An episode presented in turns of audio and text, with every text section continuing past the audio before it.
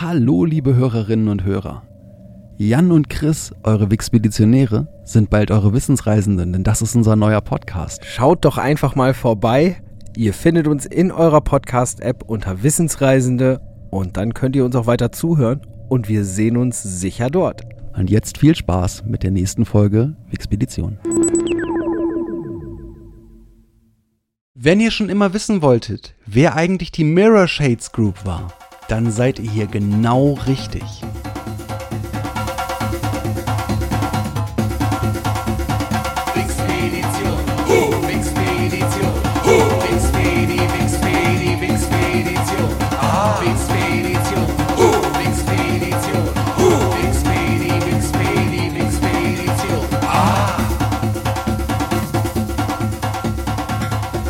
Willkommen beim Podcast, der euch auf eine amüsante Reise durch das Wissen der Menschheit einlädt.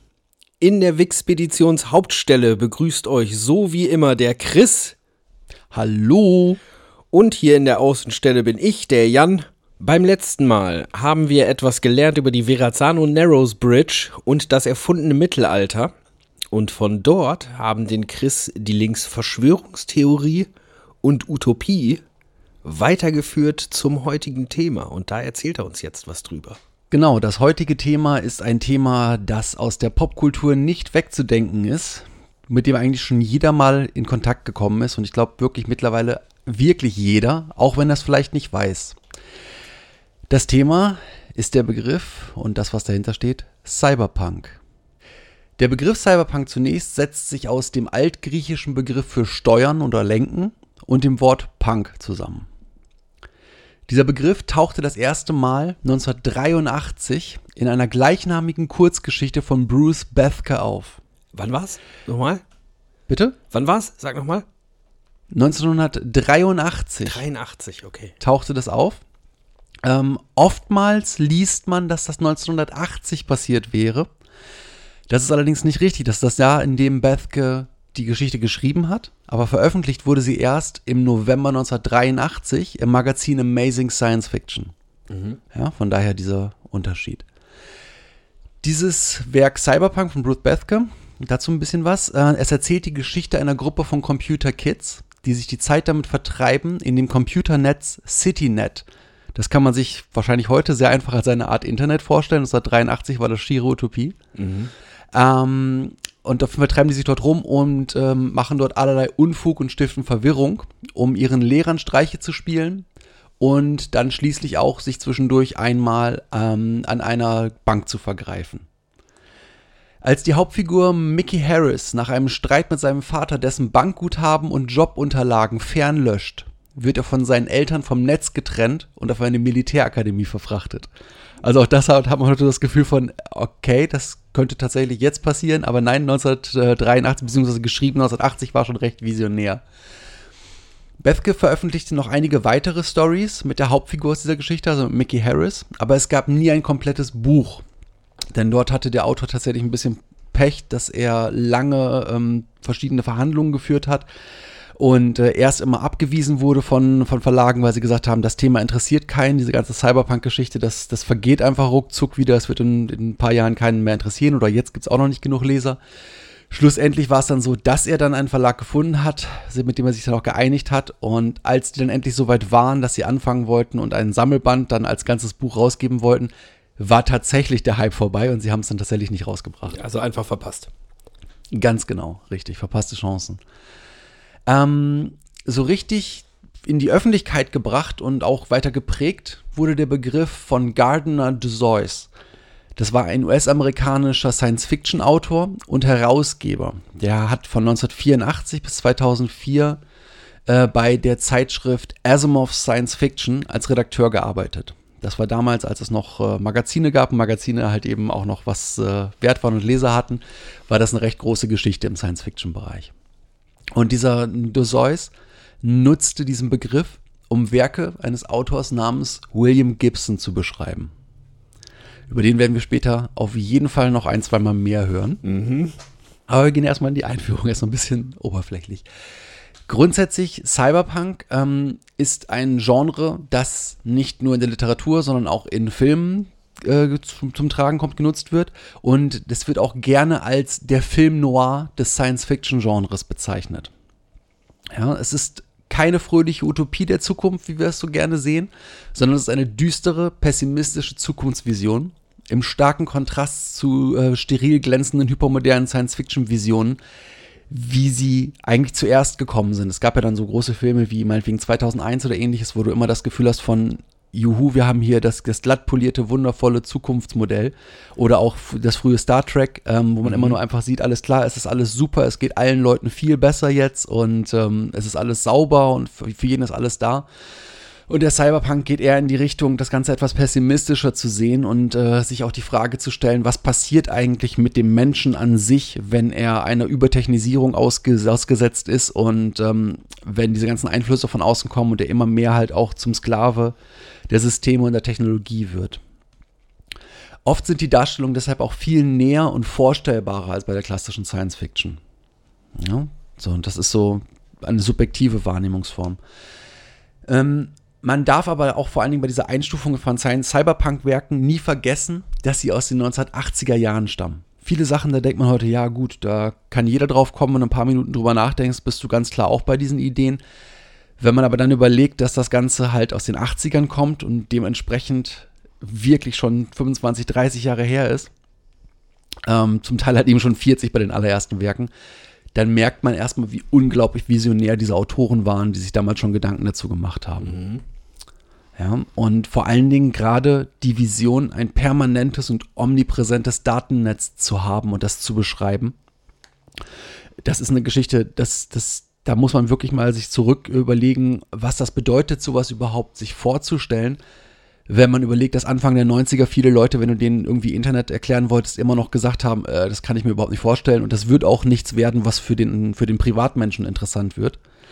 Ja, und äh, keine 15 Jahre später würde ich sagen, war jeder schon an dem Punkt, dass, äh, also so Anfang der 2000er, dass es langsam da war und dass du auch wusstest, das geht auch nie wieder weg und du hast jeden Tag damit Kontakt. Ja.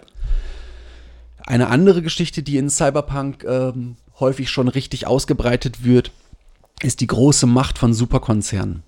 Das ist etwas, wo man heute auch ähm, gar nicht mehr das Ganze als so unwahrscheinlich ansieht, wenn man sich überlegt, was für eine Macht halt die Internet-Superkonzerne haben. Wenn man sich überlegt, was, was ein Google heutzutage an Macht hat, auch was ähm, Konzerne, die durch das Internet groß geworden sind, wie Amazon oder eben auch ähm, solche Firmen wie, wie Apple, die halt durch diese ganze Technologiegeschichte zu Giganten geworden sind, das sind ja durchaus, wie man heute sagen würde, systemrelevante Unternehmen, mhm. die dadurch halt inhärent einen deutlichen Einfluss auf Politik haben können auch wenn es noch nicht so wie in den Romanen beschrieben so ist, dass im Endeffekt Regierung gar keinen Stellenwert mehr hat. Nichtsdestotrotz, ein solches Unternehmen ist einfach ein solches Schwergewicht, dass ähm, die Ideen und die Konzepte, die es verfolgt, durchaus für die Gesellschaft relevant sind. In der Cyberpunk ist es, äh, Cyberpunk-Literatur ist es häufig so, dass durch Überkommerzialisierung und komplette Urbanisierung die Städte im Grunde zusammengewachsen sind zu etwas, das als Sprawl oder als ähm, Big City, als Komplex bezeichnet wird. Das heißt, es gibt gar nicht mehr ähm, einen Unterschied zwischen, zwischen den einzelnen Städten, sondern man, man geht einfach nur durch. Das ist so ein Ding, Megaplex ist auch so ein Wort, das gerne benutzt wird. Coruscant, ähm, die, die, der ja, Planet, genau, der richtig. nur aus einer Stadt besteht. Richtig, das wäre so das, das absolute Ende davon. Und das ist also die, der End, die Endform davon. Und gleichzeitig zeigt es aber auch dieses Ding, dass durch diese äh, komplette Urbanisierung die Städte zu düsteren Orten verkommen sind. Dass es einfach so ein Ding ist, dass ähm, die Leute, die, die Geld haben, die Status haben, halt in hochpolierten Hochhäusern wohnen, irgendwo weit über der Stadt eigentlich existieren. Dass es sogenannte Arkologien gibt, also Gebäude, die in sich ein geschlossenes Lebenssystem sind. Das heißt, äh, im Grunde, du wirst in dem Gebäude geboren und du stirbst in dem Gebäude. Du verlässt es nicht notwendigerweise in deinem Leben irgendwann, weil die komplette Stadt da drin ist. Und gleichzeitig außerhalb dieser, dieser Glitzergesellschaft gibt es halt eben natürlich auch Leute, die halt im wahrsten Sinne des Wortes im Untergrund oder am Grund der Stadt leben und existieren. Und dort dann, ähm, wie man zum Beispiel aus solchen Filmen wie Blade Runner kennt, kommt kaum noch überhaupt Sonnenlicht jemals an. Ja, es gibt quasi ein neues Mikroklima, es gibt ein eigenes Wetter für da unten, es regnet die ganze Zeit und es ist dunkel, weil ähm, die Gebäude einfach zu hoch geworden sind. Mhm. Ja, des Weiteren ist es häufig so, dass die psychische und ökonomische Sicherheit des Individuums komplett verloren gegangen ist. Ja, mit, dieser, mit diesem Abbau von Regierungen und mit der Tatsache, dass Konzerne sich nur noch um Profite kümmern und nur noch darum kümmern, dass ihre Konsumenten und ihre Kunden, ähm, dass es denen gut geht, dass für die gesorgt ist, hast du natürlich die Sache, dass die Leute, die außerhalb dieses Systems stehen, auch einfach nicht mehr relevant sind für die, die das System betreiben. Dementsprechend ähm, ist es so, dass diese neben dem System stehenden Menschen einfach nur noch ums blanke Überleben kämpfen, in jenseits von jeder Struktur. Nur Gangstrukturen und Strukturen, die sich selber geschaffen haben, Möglichkeiten, ähm, dass sich Menschen zusammenrotten in Gruppen, die dann eben auch schon wieder eigentlich kriminell sind in dem Moment, wo sie einfach nur irgendetwas tun, weil die Tatsache, ob etwas kriminell ist oder nicht, von den Konzernen vorgegeben wird. Ja, es gibt im Grunde einfach, du bist Teil der Konzernstruktur oder du bist schon gegen uns, weil bist du nicht einer von uns, musst du ja gegen uns sein. Gleichzeitig äh, ist in diesen ganzen Werken häufig die Verknüpfung von Mensch und Maschine weit vorangeschritten. Ja, das ist etwas, das auch für uns tatsächlich ja noch Science Fiction ist im Großen und Ganzen. Wobei es aber auch für uns schon normal wird, weil heutzutage werden ja auch schon zum Teil künstliche ähm, Dinge für Implantationen genutzt. Es wird äh, schon eine Menge zusammengebracht in Mensch und Maschine. Nur diese Verbindung, dass zum Beispiel auch das Gehirn direkt an einen Computer angeschlossen werden kann. Das ist etwas, das natürlich auch für uns heute noch schwer vorstellbar ist oder zumindest noch weit, weit entfernt scheint. Und das hast du häufig in diesen Werken, dass es zum Beispiel Stecker im Kopf gibt für Hacker, um sich direkt mit den Maschinen zu verbinden oder dass künstliche Körperteile möglich sind. Das ist auch dort häufig so, dass Menschen sich halt generell in Anführungsstrichen verbessern, wobei häufig in dieser Literatur auch gleichzeitig wirklich gefragt wird, verlierst du deine Menschlichkeit, wenn du das tust. Fast immer beinhalten Cyberpunk-Visionen eine Form von Überwachungsstaat. Wobei Staat, wie wir ja schon vorhin festgestellt haben, nicht mehr unbedingt bedeutet, es ist das Regierungssystem, sondern es kann auch ein, ein Corporate Regime sein, also ein, ein Unternehmensregime. Nichtsdestotrotz ist es so, dass Überwachung großgeschrieben wird, ist ja auch klar, durch die ganze Vernetzung ist es möglich. Schon dort wurde in den 80ern visioniert, dass es Städte gibt, die voll sind mit Kameras, dass es im Grunde schwierig ist, sich halt zu bewegen, weil es Gesichtserkennung gibt und ähnliches. Das sind Dinge, die jetzt inzwischen ja einfach Realität geworden sind und das auch so schleichend äh, Realität geworden ist, dass der Punkt, an dem die Leute einen großen Aufschrei dagegen machen, eigentlich an uns vorbeigeschwappt ist. Auch sehr interessant ist, dass in, in diesen Romanen und Filmen und vielen anderen, gegen die wir nachher noch lernen werden, äh, die Rolle der Exekutive häufig von Unternehmen übernommen wird. Das heißt, es gibt halt einfach private Polizei, die die Agenda des jeweiligen ähm, dort regierenden Konzerns im Grunde vertritt. Ja, es gibt ja, äh, alleine nur wenn man an den Film, an Filme denkt, wie heißt die Firma, mhm. die große Firma aus äh, Blade Runner? Ansonsten erinnere ich mich an, an den Wayland Yutani. Bitte, ja, genau, die Tyrell Corporation. Ansonsten Wayland Yutani aus Alien. Mhm. Äh, gibt in der Popkultur schon ein paar schöne Beispiele dafür, wie, wie so etwas aussehen kann. Eine Firma, die wirklich exorbitant übermächtig wird. Richtig, und ganz interessant ist, dass ähm, auch in der Science Fiction es heutzutage ja fast schon Normalität geworden ist, so etwas zu sehen, dass aber diese Ideen ganz klar aus diesen Cyberpunk Geschichten kommen oder deren Wurzeln, denn dahin kommen wir nachher auch noch, wo das Ganze eigentlich herkommt. Denn das hat nicht einfach nur in den 80ern begonnen, schon ganz klar. Es gibt ja bei, bei Science Fiction ganz häufig das Ding, ist, wenn man anfängt, sich mit irgendwas zu beschäftigen, dann feststellt, dass so unglaublich früh schon jemand diese Idee hatte dass es einfach Wahnsinn ist. Mhm. Ähm, die Protagonisten in den Geschichten sind oft Teil einer Subkultur, hatten wir ja schon, die sich entweder schlecht neben oder unterhalb der Gesellschaft irgendwo zurechtfinden oder sich sogar aktiv dagegen auflehnen. Hast du ganz klar natürlich, dass du dann auch innerhalb ähm, dieser Romane klassische Geschichten hast. Du hast du die Heldengeschichte, jemand kommt aus dem, aus dem Nichts und ist der goldene Ritter und probiert dagegen anzureiten. Wobei man sagen muss, dass das in der Regel bei Cyberpunk-Visionen irgendwann früher oder später einfach schief geht. Weil schon ganz klar das Ding ist, dass ein Einzelner einfach einen Konzern nicht zu Fall bringen wird. Auch gerade das Hacking, was ich schon angesprochen hatte vorhin mit, mit äh, Buchsen im Kopf, ist eine, ein Ding, das eine zentrale Rolle spielt. Das ist dadurch auch zu erklären, dass Anfang der 80er Hacking noch etwas super Abstraktes war. Und gerade die Vision, dass du dich mit, dem, mit deinem Gehirn, mit dem Datennetz verbindest, machte, dass sie sich das damals noch so vorgestellt haben, dass du mehr oder weniger ähm, alles in, in, in Symbolen hattest, dass du äh, Abwehrsoftware meinetwegen als schwarzen Ritter siehst, der durch die Gegend läuft und du selber mit einer Lanze gegen ihn kämpfst und ähnliches. Oder dass du einfach nur abstrakte Formen hast und ähnliches. Das konnte sich keiner vorstellen, wie wirklich so ein, ein Datennetz aussieht. Und ähm, in dem Cyberpunk gibt es dann auch schon sehr schön ähm, diesen Begriff, der dann äh, entwickelt wurde, nämlich Cyberspace. Also der, der, der Ort, das Datennetz, der Bereich, des, in dem sich halt ähm, all diese ganzen ähm, Hacking-Geschichten dann abspielen und äh, wo man dann halt halt auch in den Romanen und, und Filmen und so weiter dem Hacker folgt in dieses Netz und sieht, wie er sich da drin bewegt. In einigen Cyberpunk-Werken, gerade so die, die spätere Ära, kommen zusätzlich auch noch Magie und Mutation mit ins Spiel. Das heißt, dort gibt es tatsächlich dann auch noch das Ding, dass dass die klassische Science Fiction sich mit Fantasy verbindet und das Ganze trotzdem immer noch unter diesem Oberbegriff Cyberpunk funktioniert. Also gibt ganz interessante Sachen. Da werde ich später auf jeden Fall auch noch zu ein, äh, drauf eingehen. Gut, so viel zur Einführung in das Thema. Ähm, die Geschichte. Schon bevor es den Begriff, den Begriff Cyberpunk gab, gab es verschiedene Autoren, die Werke geschaffen haben, die als Fundament und Inspiration gelten. Im Grunde waren das auch schon Cyberpunk-Autoren, aber da sie so früh geschrieben haben und es den Begriff einfach noch nicht gab, werden sie nicht als solche bezeichnet. Mhm. Ja, aber dass sie relevant sind, wird sich gleich ganz schnell zeigen. Fangen wir mal an mit John Brunner. John Brunner hat 1968 den Roman Morgenwelt geschrieben und äh, den Schockwellenreiter 1975.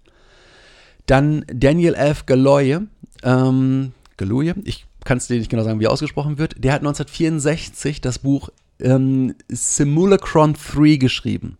Das kennt wahrscheinlich der wenigste, aber den Film 13th Floor kennen, kennen wahrscheinlich mehr. Das war dazu die Inspiration. Da stand das auch schon aus den 60ern. Mhm. Dann ähm, David R. Bunch, der hat 72 den Roman Moderan geschrieben. John Shirley, Transmaniacon 1979. Und dann gibt es noch äh, Harlan Ellison und Harry Harrison, einfach nur um sie genannt zu haben.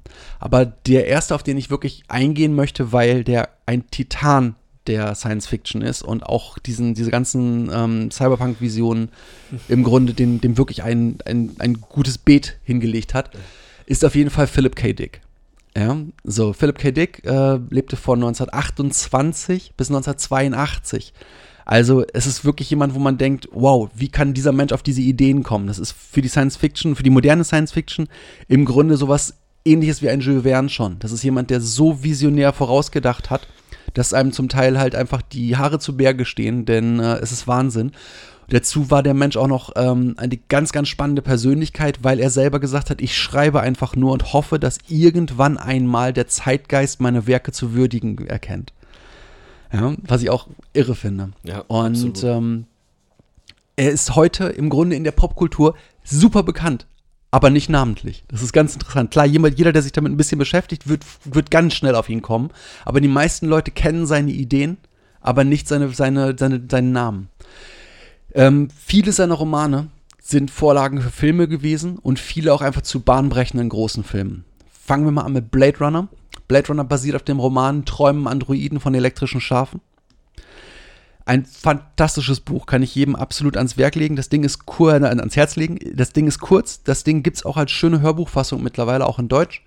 Ähm, Blade Runner nimmt nur ein kleines Scheibchen davon. Blade Runner ist wirklich ähm, angelehnt an den Roman. Der Roman geht im Grunde noch tiefer auf, auf kürzerer Zeit. Das ist echt Wahnsinn.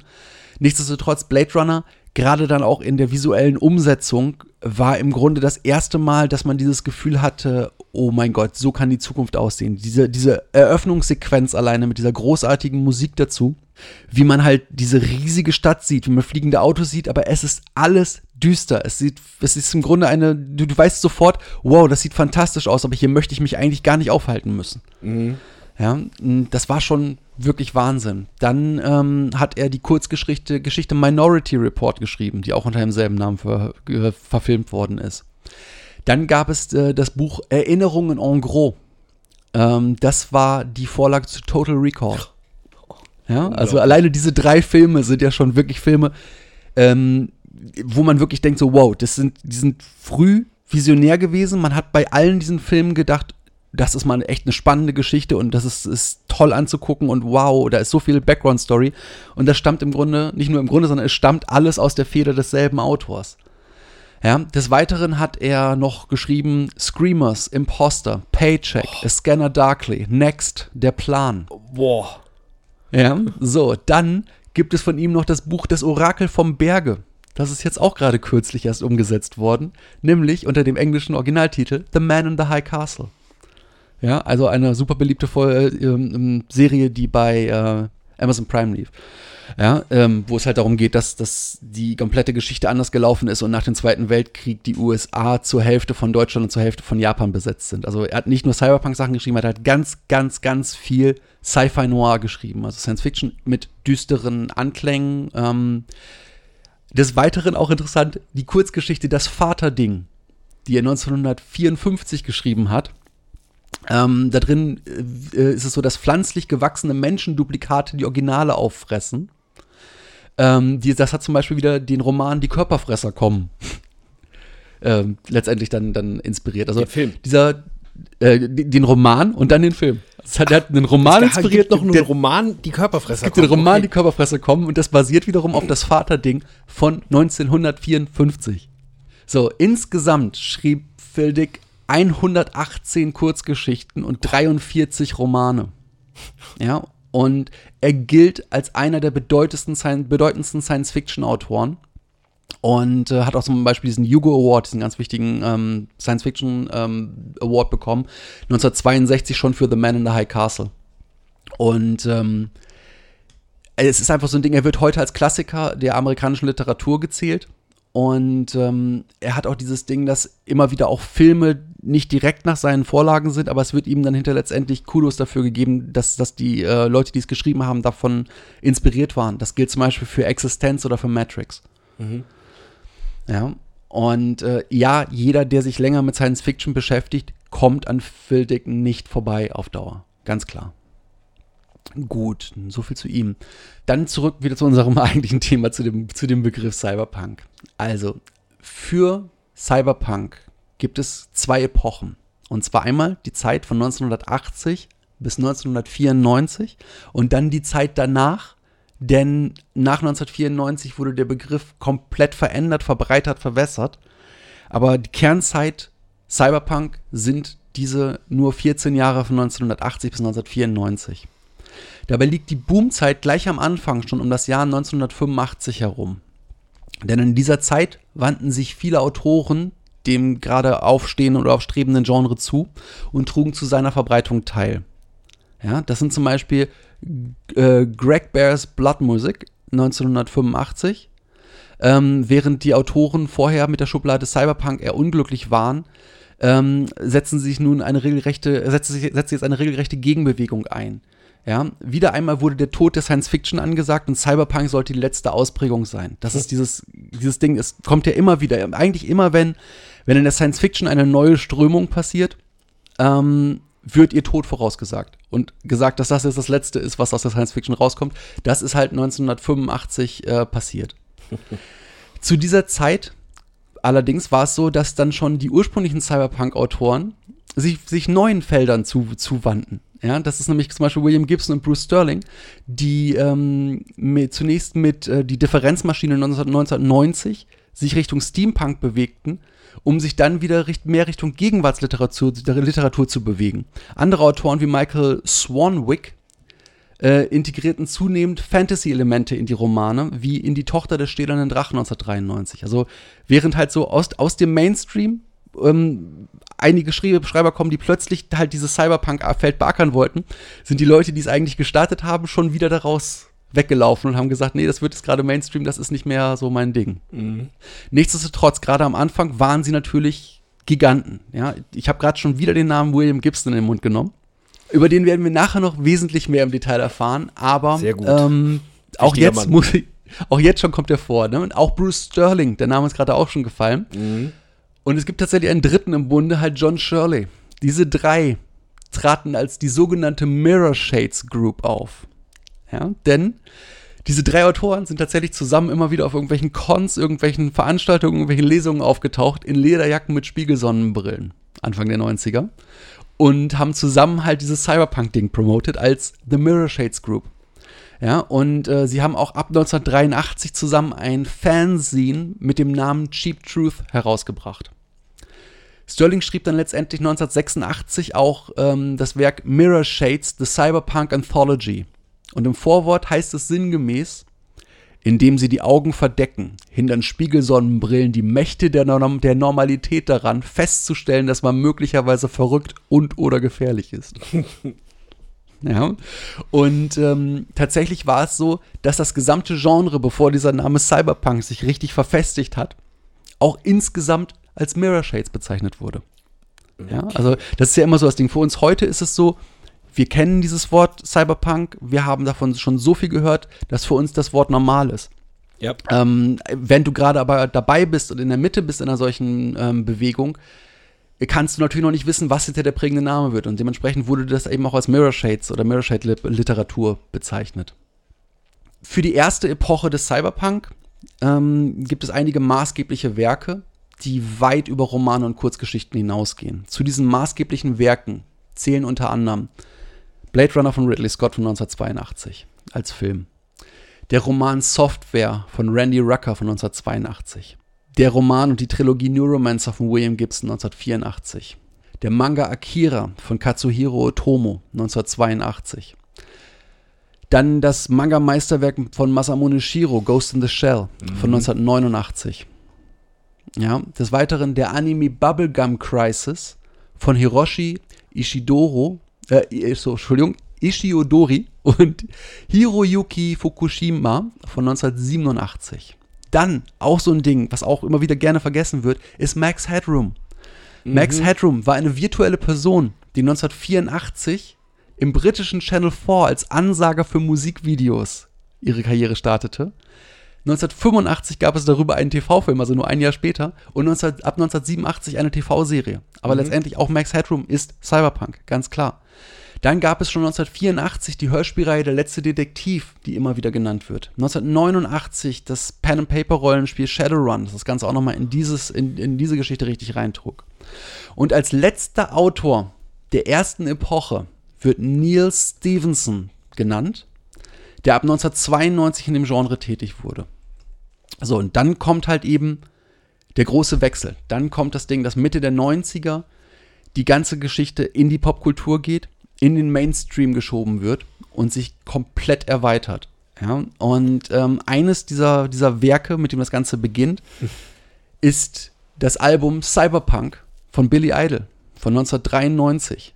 Ja? Okay. Denn das war tatsächlich ein Konzeptalbum, das das Thema Cyberpunk hatte. Billy Idol war fasziniert von der ganzen Geschichte und er hat halt wirklich dem ganzen Ding ein, ein Musikalbum ähm, gewidmet und war auch schon vorher groß genug, dass das halt eben natürlich einfach in den Mainstream gegangen ist und ähm, das natürlich auch dann hinterher für jeden bekannt wurde, nur keiner hat es verstanden. Das ist so, häufig haben dann Reporter gesagt, irgendwie, er, er ist der Cyberpunk, er hat sich neu erfunden, haben gedacht, das ist halt Billy Idols Version von Ziggy Stardust. Ähm, also sehr interessant, wie dann auch wieder natürlich erstmal so dieser, dieser Medientross vorangehen muss und das erstmal verarbeiten muss. Verstehen muss, was eigentlich gemeint ist. Richtig, ganz genau. Und das ist wieder dieses Ding, dass man, dass man das Ganze dann erst so, ähm, ja, wieder rückblickend sehen muss, um sehen, zu sehen muss, wann was passiert ist. Ja, ähm, auch Filme, die letzten Filme, die, oder die Filme, die halt eben noch in die erste Ära gelten, da hatten wir ja vorhin schon Blade Runner 82, aber auch schon Die Klapperschlange. 1981. Oh ja. Ganz klar, wir haben eine Snake Vision einer, Plissken. einer Snake Plissken, ja, auf jeden Fall, aber auch dort kann man sehr schön am eigenen Leibe sozusagen erfahren, wie es auf der Bodenebene einer solchen Stadt aussieht oder wie es überhaupt aussieht, wenn du mal eine Stadt komplett umwidmest wie New York. Ähm, 1973 schon Die Welt am Draht, ähm, was die, um, die, die Umsetzung von, von ähm, Simulacron 3 ist. Tron 1982. Oh ja. Ja, das erste Mal, dass, äh, dass der Normalo im Grunde komplett visuell eine Vision bekommen hat, wie es im Inneren eines Computers aussehen konnte. Auch das ist, erscheint heute viel niedlich, wo man einfach so denkt, so ja, nee, was soll das alles? Das ist ja irgendwie Disney. Äh, für die damalige Zeit, 1982, haben die Leute in dem Film gesessen und haben gedacht, äh, die Zukunft ist da. Das Ja. ist, war visionär, das Werk. Ja, auch der 1984 erschienene Terminator ist heute rückblickend ganz klar eine Vision. Und man kann sich auch ganz klar vorstellen, dass auch dort die, die Ideen, die äh, zum Beispiel einfach hinzugehen und, und nachts halt diesen Film zu drehen und einfach zu sagen, es ist alles kaputt und wir drehen es irgendwo hinten und, und stellen die Stadt als was Düsteres dar, das ist natürlich von der Popkultur damals geprägt gewesen. Dann äh, gibt es 1985 den Film Brazil. ja, der ursprünglich unter dem Titel ähm, 1984 and a Half als Anspielung auf George Orwells 1984 äh, und auf Fred Federico Fellinis Film Eight and a Half ähm, heißen sollte, aber als Brasil rauskam. Dann schon äh, 1988 ist Akira verfilmt worden. Ja, auch das ist ein Ding heute. Das ist ein Manga, der, der sich heute auch noch richtig gut guckt, der gut gealtert ist, der fantastisch gemacht ist. Der ist auch noch aus den 80ern. Dann gibt es Tetsuo the Iron Man von 1989, Free Jack, Geisel der Zukunft von 1992. Und dann sind wir auch schon wieder bei dem Ding 85 äh, mit Ghost in the Shell. 85 war halt ein großes Jahr. Da sind wir jetzt wieder genau bei diesem Ding von, von dieser, dieser Beginn und Boom der zweiten Ära. Denn 85 haben wir Ghost, die Ghost in the Shell Verfilmung. Aber Dann haben wir das die erste Ding- Ära war doch bis 94, oder? Äh, fü- 95, sorry, 95. 95 ist, ist, die, ist die Ghost in the Shell Verfilmung. 95 ist 12 Monkeys. Oh. Ja. 95 ist Strange Days. Wow. 95 ist Tank Girl. Ja. Und 95 ist der, ist der Film, der vielleicht von den Cyberpunk-Fans am meisten herbeigesehnt wurde. Denn es gab schon Anfang der 90er die, das Gerücht, es wird ein William Gibson-Film gehen. Neuromancer wird verfilmt werden. Das war das, was, was, ähm, was damals halt in den Köpfen der Leute war. Das, was letztendlich dabei rauskam, hat die Fans enttäuscht. Nichtsdestotrotz den Mainstream an das Thema herangebracht, denn es war nicht Neuromancer, sondern es war eine von den kleinen Geschichten von William Gibson, die dort verfilmt wurde, nämlich Johnny, Mnemonic. Ja.